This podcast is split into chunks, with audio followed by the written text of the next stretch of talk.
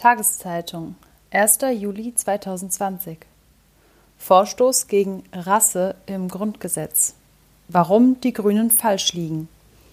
Von Natascha A. Kelly. Die Grünen fordern, das Wort Rasse aus dem Grundgesetz zu streichen und zu ersetzen. Doch die Folgen dieses Vorschlags wären fatal. Die Proteste gegen Rassismus und Gewalt der Polizei in den USA sind längst auch in Deutschland angekommen. Tausende Menschen gehen seit dem Tod von George Floyd auf die Straße. Angeregt durch diesen politischen Moment fordern nun die Grünen, den Begriff Rasse in Artikel 3 Absatz 3 des Grundgesetzes zu ersetzen. Das hat eine Debatte ausgelöst. Doch warum wird diese geführt, ohne die Gegenargumente von schwarzen Expertinnen zu berücksichtigen? Was die Grünen hier fordern, mag im ersten Moment fortschrittlich erscheinen. Neu ist das Vorhaben nicht. Bereits vor zehn Jahren forderte der weiße Menschenrechtler Hendrik Kremer, Rasse ersatzlos aus dem Grundgesetz zu streichen. Die Initiative Schwarzer Menschen in Deutschland e.V. ISD intervenierte gegen diese ersatzlose Streichung und kritisierte, dass die Debatte nicht ausschließlich von Weißen geführt werden dürfte. Sie schlugen vor, Rasse durch rassistische Diskriminierung zu ersetzen. Demnach sollte der Absatz wie folgt lauten Niemand darf wegen seines Geschlechtes, seiner Abstammung, seiner Sprache seiner Heimat und Herkunft, seines Glaubens, seiner religiösen oder politischen Anschauungen oder rassistisch benachteiligt oder bevorzugt werden. Angefügt werden sollte der Satz Der Staat gewährleistet Schutz gegen jedwede gruppenbezogene Verletzung der gleichen Würde aller Menschen und wirkt auf die Beseitigung bestehender Nachteile hin. Grüne und ISD argumentieren, dass der Begriff Rasse rassistisch sei und dass Menschen heutzutage nicht mehr in biologische Rassen eingeteilt werden könnten. Als Relikt der Aufklärung sei der Begriff mit Leid und Trauer verbunden. Mehr noch, es sei nicht nur schmerzhaft, sondern auch traumatisierend, als schwarzer Mensch in Deutschland als Rasse kategorisiert zu werden.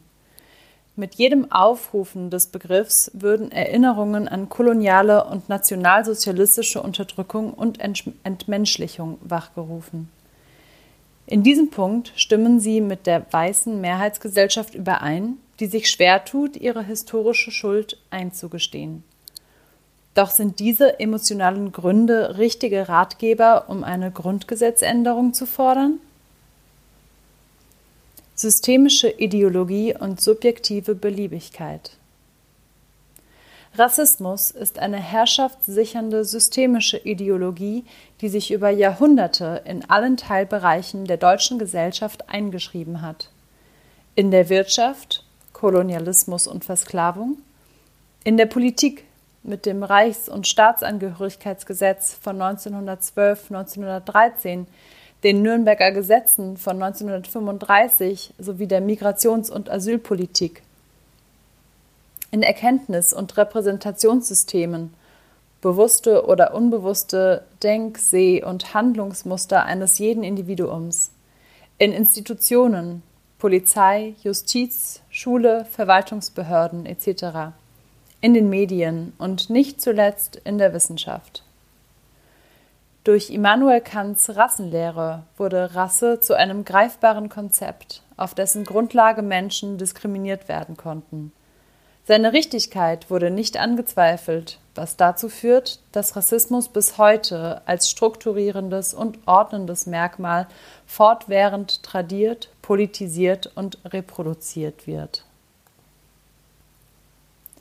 Fortschrittlich ist der Vorschlag der Grünen und der ISD vor allem deswegen nicht, weil er dazu führen würde, dass der historische Kontext von Rassismus verloren gehe. Bevor überhaupt festgeschrieben wurde, dass Rassismus strukturell ist und zur Entstehung von Rassen geführt hat und nicht umgekehrt. Der Erkenntnisgewinn, dass nur eine menschliche Rasse existiert, hat nicht zum Fortgang von Rassismus geführt Und das wird das Streichen oder Ersetzen von Rasse auch nicht. Vielmehr würde ein wichtiges Ordnungsmerkmal verloren gehen, das vor allem im Kontext schwarzer deutscher Geschichte Relevanz hat. So beispielsweise die Verwobenheit von Rasse und Nation, warum Deutsch überhaupt als weiß imaginiert wird. Auch vom Ersetzen des Begriffs durch rassistische Diskriminierung ist abzuraten. Dies würde dazu führen, dass Rassismus in seiner Komplexität reduziert wird und Rasse als Kernmoment von Rassismus verfehlt wird. Stattdessen führe es weg von der Strukturgegebenheit hin zu einer subjektiven Beliebigkeit, die eben diese historische Dimension außen vor lässt. Die Folge wäre, dass rassistische Mythen wie Reversed Racism, vermeintlicher Rassismus gegen Weiße, und Deutschenfeindlichkeit als rassistisch eingestuft werden könnten. Vielmehr müssten wir doch anerkennen, dass Rasse wie Geschlecht sozial konstruiert ist und als Endprodukt des Rassismus strukturell und allgegenwärtig ist. Antidiskriminierungslogik nur mit der notwendigen emotionalen Distanz wird deutlich, dass das Antidiskriminierungsrecht Menschen nicht in Rassen kategorisiert, wie es viele der Kritikerinnen meinen, sondern Schutz vor eben dieser diskriminierenden Kategorisierung bietet.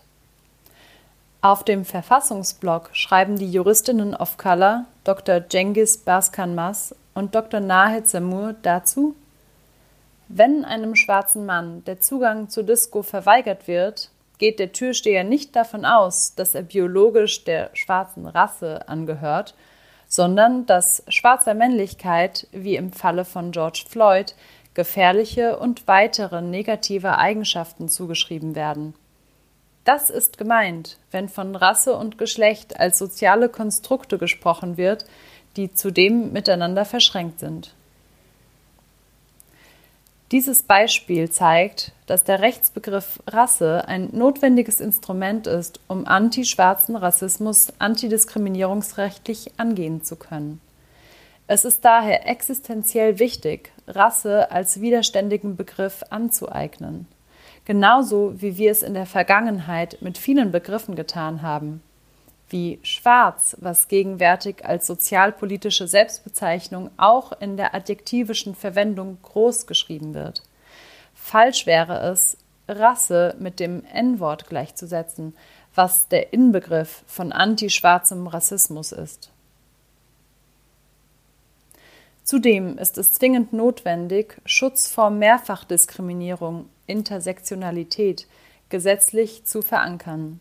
Denn die gesellschaftlich meist gefährdetsten Personen sind beispielsweise schwarze Frauen, schwarze muslimische Frauen, schwarze Frauen mit Behinderung oder schwarze LGBTQIA-Personen.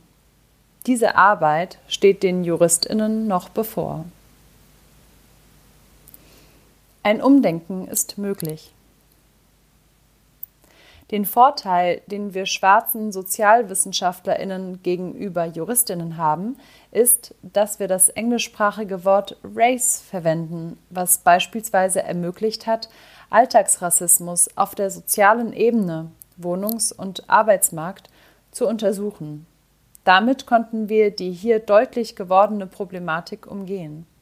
Während dem englischen Begriff eine soziale Definition zugrunde liegt, bleibt der deutsche Begriff in seinem historisch-biologistischen Entstehungskontext verhaftet, was letztendlich zur Forderung der Grünen geführt hat.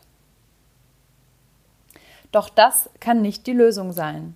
Es wird Zeit, den sogenannten Racial Turn in Deutschland einzuläuten. Wir müssen nicht nur Schwarz und Weiß, sondern auch Rasse neu denken. Die Anwendung der rassischen Wende auf den deutschen Kontext kann für ein kategorienbasiertes Antidiskriminierungsrecht fruchtbar gemacht werden. So meint etwa der Jurist Baskan Maas, dass es zwar gewöhnungsbedürftig sei, aber dennoch konsistent wäre, von rassischer Diskriminierung, Racial Discrimination, statt von rassistischer Diskriminierung zu sprechen, was für ihn eine tautologische Wortbildung sei, da Rassismus und Diskriminierung zwei negativ besetzte Begriffe sind. Bei rassische Diskriminierung funktioniere rassisch wie geschlechtlich, ethnisch, religiös als Attribut, um die Diskriminierungsform zu beschreiben.